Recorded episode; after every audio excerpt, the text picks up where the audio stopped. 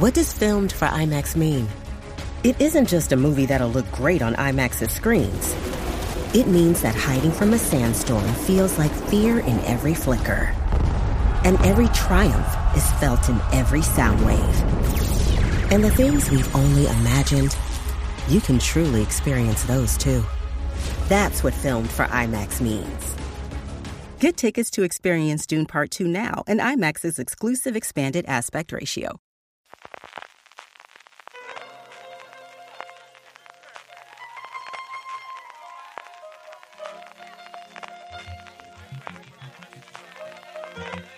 Estás escuchando Fuera de Series con CJ Navas.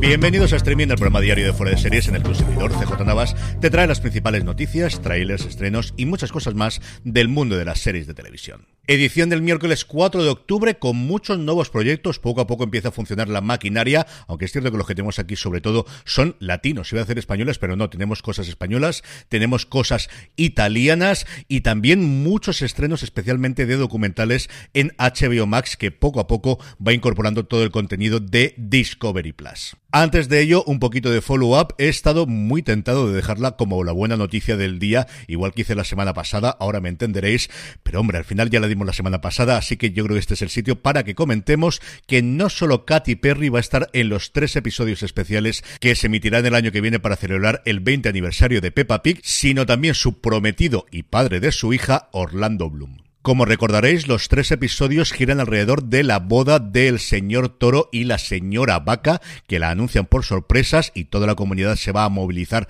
rápidamente, como suele ocurrir también en Peppa Pig, para poder hacerla inolvidable. Katy Perry ya os avancé que iba a hacer de la señora Leopardo o la señora Leoparda, la diseñadora de trajes, y Orlando Bloom va a interpretar al señor Mapache, que es, como no, el joyero. Hasbro ha mostrado también dos imágenes de cómo son los nuevos personajes del universo de Peppa Pig. La emisión de los tres episodios, como os digo, el año que viene, no sé qué la traerá aquí a España, si será Clan TV o será alguna de las diferentes plataformas. Entrando ya en materia, el lunes parece que fue un día productivo para el sindicato de intérpretes y los productores, donde una vez más estaban presentes cuatro de los grandes jefes, de los grandes CEOs de Hollywood, tanto David Zaslav de Warner Bros. Discovery como Ted Sarandos de Netflix, Bob Iger de Disney y quizá la menos conocida por aquí, Donna Dangley de NBC Universal. La participación de los cuatro en las negociaciones con los guionistas, según todas las cosas que yo he podido leer, fue absoluta y totalmente definitiva. Al final no hay como que esté quien tiene mando en plaza realmente para tomar decisiones de una forma más o menos rápida. Al finalizar las negociaciones el lunes por la noche, la madrugada nuestra en Estados Unidos, se volvió a emitir, igual que ocurrió con los guionistas, un comunicado conjunto en el que decían que las negociaciones habían sido provechosas y que volverían a reunirse hoy miércoles. Se dejaban el martes para reflexionar cada uno por su lado y hoy miércoles se vuelven a reunir, por cierto, en las oficinas del sindicato de intérpretes, no en la de los productoras, como había pedido el sindicato. Y una cosa también curiosa, sin la presencia de un mediador federal, no sé exactamente qué estatus tiene esta persona. El caso es que había alguien con este título o este nombramiento o este lo que sea en Estados Unidos en las negociaciones anteriores y parece que por ahora no hace falta. Por el lado de los guionistas, ayer la WGA enviaba un mail a todos sus afiliados que estuviesen a corriente de pago. Eso lo dejan bastante, bastante claro, que solamente esos pueden votar. Como os digo, un mail para que votasen, porque recordar que tienen que ratificar el acuerdo. Lo acompañaban de un breve correo en el que pedían explícitamente la ratificación de los miembros, pedían que la gente votase. Que sí tienen para hacerlo los miembros, como os digo, hasta el próximo día 9 y una vez que concluya, y todo parece indicar desde luego que se ratificará, tendrán una reunión con todos los miembros en persona para hablar y resolver cualquier duda que pueda surgir, que yo creo que serán unas cuantas. Pasando ya a nuevos proyectos, Radio Televisión Española ha anunciado el comienzo del rodaje de Asuntos Internos, su nueva serie policíaca de la que os hablamos en su momento cuando era todavía un proyecto. La serie ha sido creada por Pedro García Ríos y Rodrigo Martín Antoranz, está dirigida por María Togores y Samantha López Esperanza. Son seis episodios de un thriller que nos traslada al año 1979, donde Clara Montesinos, que estará interpretada por Laia Manzanares, miembro de la primera promoción de mujeres mujer es policía, llega a una comisaría en la que la irrupción de la heroína condiciona la vida de todos los protagonistas y de todo el barrio. Allí, la nueva inspectora va a aprender que ser agente es mucho más duro de lo que pensó y más en ese destino. En su lucha por limpiar el barrio y algo más, encontrará aliados inesperados empujados a coger el toro por los cuernos para salir adelante. Por un lado, Ana, a la que interpretará Silvia Abascal, una madre adinerada cuya hija cae en las garras de la droga, y por otro lado, Berta, interpretada por Marta La mujer que sirve en su casa, que ha de dar el paso de tomar las riendas de su vida y la de su familia para salir de la situación en la que viven. Las tres empujada por el Cora. Las tres, empujadas por el coraje de quienes se saben solas, se enfrentarán a una realidad que las supera. Junto a las tres actrices estarán, junto a las tres actrices estarán también Luis Callejo, Nacho Fresneda, Carla Campra o Miki Esparvé en una serie que el ente anuncia que trata de un tema policial, pero en especial de lo que cada uno de los personajes tiene dentro y a lo que tiene que hacer frente en su vida. Seis episodios, como os decía, nos llegará, yo entiendo que en 2024, la fecha pues ya depende de programación y eso siempre es un caos. Tengo mucha curiosidad por ver qué nos trae esta serie.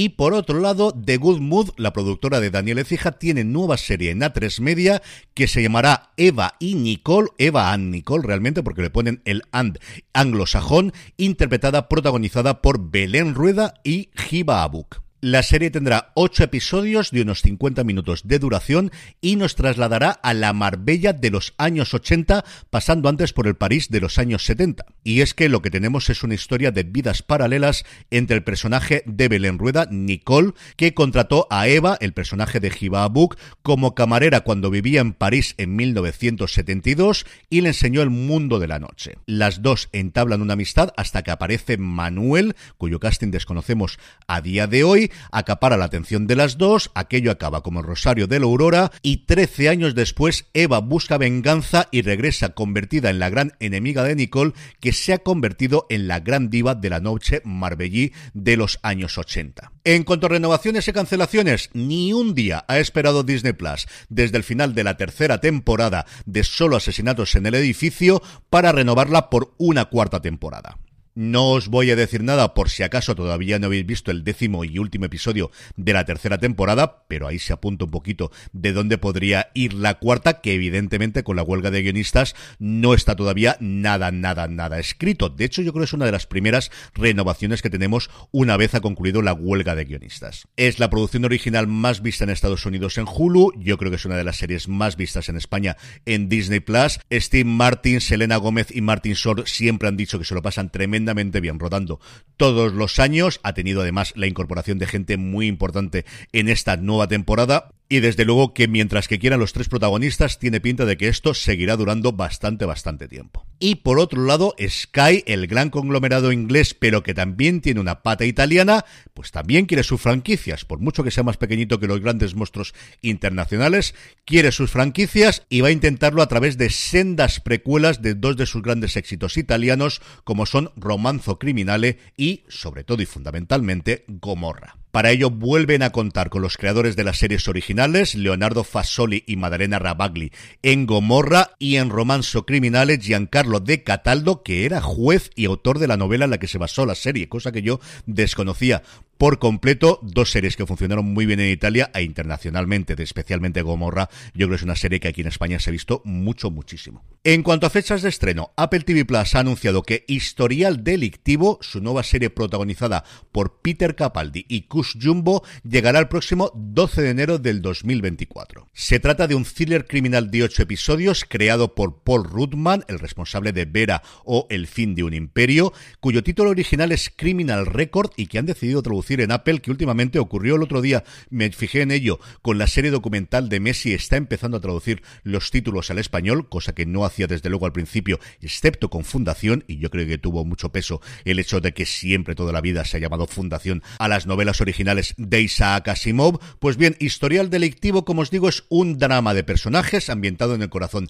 del Londres contemporáneo. Una llamada telefónica anónima aboca a dos brillantes detectives a una confrontación sobre un antiguo caso de asesinato. Una mujer joven que está comenzando su brillante carrera y un hombre bien conectado decidido a proteger su legado. La serie habla de temas raciales, el fracaso de las instituciones, la búsqueda del entendimiento mutuo en un Reino Unido polarizado, es decir, lo que habitualmente hablan todas las series policíacas británicas en los últimos tiempos. Y el otro anuncio que yo sé que hace especialmente feliz a mi hermano Jorge es que por fin tenemos fecha de estreno de Bienvenidos a Gresham en Disney Plus. No, no vamos a tener que esperar que se emita completamente en Estados Unidos porque los primeros episodios se estrenarán en Disney Plus en España este mismo 18 de octubre. Y terminamos, como suele ser habitual, con dos noticias rápidas de industria. Por un lado, en Estados Unidos, nueva subida de precios de plataformas. Discovery Plus, que iba a desaparecer, todo su contenido integrarse dentro de Max, finalmente se decidió mantener como una plataforma independiente. Pues bien, va a experimentar en Estados Unidos su primera subida de precio desde que se lanzó el servicio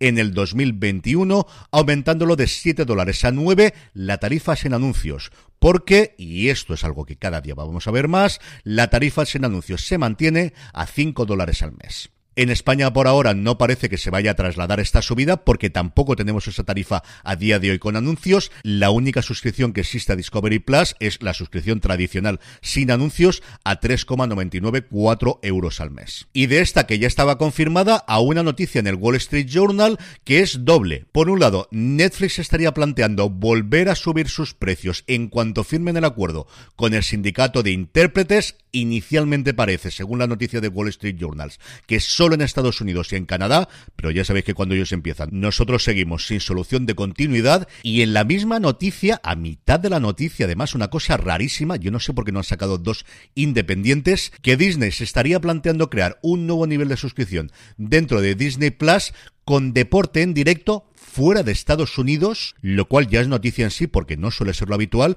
y el gran problema es qué derechos tienen internacionales más allá de lo poquito que mantienen porque perdieron bastante del cricket en la India. Aquí en España no sabría deciros yo qué derechos tienen a día de hoy, salvo que ahora lleguen a un acuerdo con la NBA y de repente emitan todos los partidos de la NBA como ya hacen con ABC y con ESPN en Estados Unidos, que yo no digo que no sea una posibilidad. En el apartado de vídeos y trailers, Prime Video ya ha desvelado el del thriller policíaco Memento Mori, protagonizado por John González, que nos llegará este mismo 27 de octubre.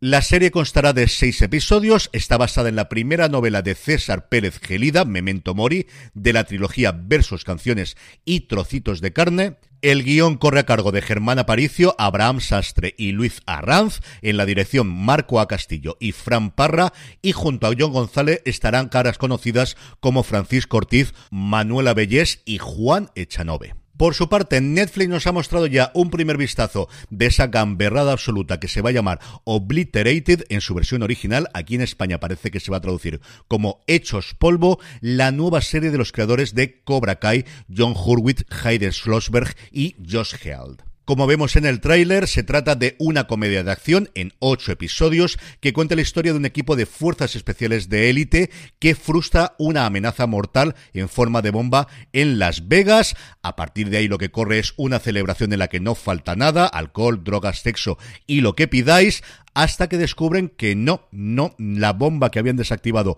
no era la única, lo vemos en el propio tráiler, y con el resacón que os podéis imaginar, tienen que intentar encontrar la bomba real. El tráiler, desde luego, es muy pero que muy divertido. Y por último, no es un tráiler, sino un vídeo de cuatro minutos que me hace especial ilusión porque es un extracto que he podido conseguir de Hollywood Reporter de la autobiografía de Sir Patrick Stewart llamada Making It So, haciendo un guiño a lo que dice su personaje de Jean-Luc Picard cuando manda a la nave Enterprise a que ponga a funcionar su motor de curvatura. Al audiolibro le pone voz el propio Stewart, dice que le tuvieron que convencer, pero que tenía todo el sentido del mundo. Y de ahí precisamente se han sacado esos cuatro cuatro minutos incorporando imágenes de Star Trek La Nueva Generación en la que el actor cuenta cómo fue el inicio de rodaje de esa primera temporada tan complicada de Star Trek La Nueva Generación. Tanto el libro como el audiolibro en inglés ya están disponibles desde hoy y le decían a Stewart que creen que va a ser de los pocos libros que se vendan más su versión en audio que su versión en texto, cosa de la que yo personalmente no tengo ninguna duda.